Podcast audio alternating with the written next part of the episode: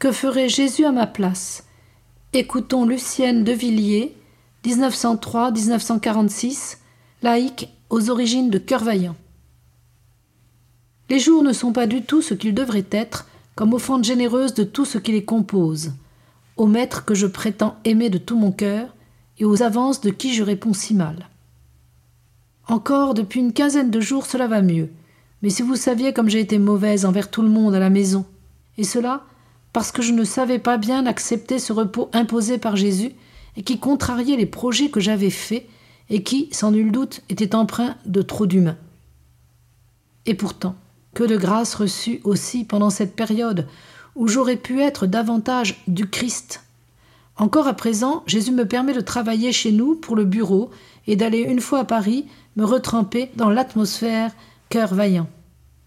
Ainsi, je puis encore servir activement, et cela me semble bon. Alors, de quoi puis-je me plaindre? D'autant que je ne souffre pas et que je n'ai pas perdu du tout de force. Seulement, c'est la vie cachée qui s'impose. C'est celle que mon orgueil accepte si difficilement.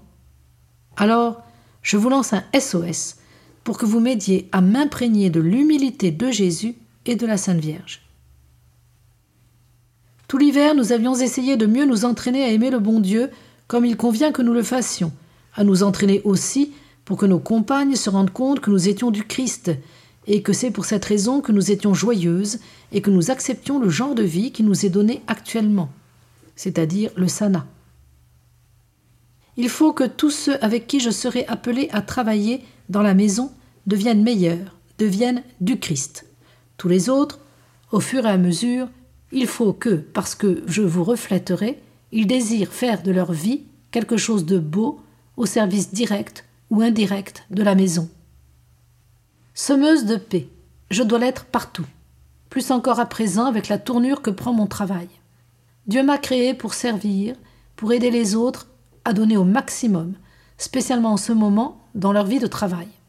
Paix dans les rapports avec les services, avec les fournisseurs, paix dans les conversations. Oui, le combat va commencer, mais évitez ces mots de lutte, de bagarre, qui sonnent mal, qui font mal toujours, mais plus encore venant, sinon du cœur, du moins de la bouche de chrétiens.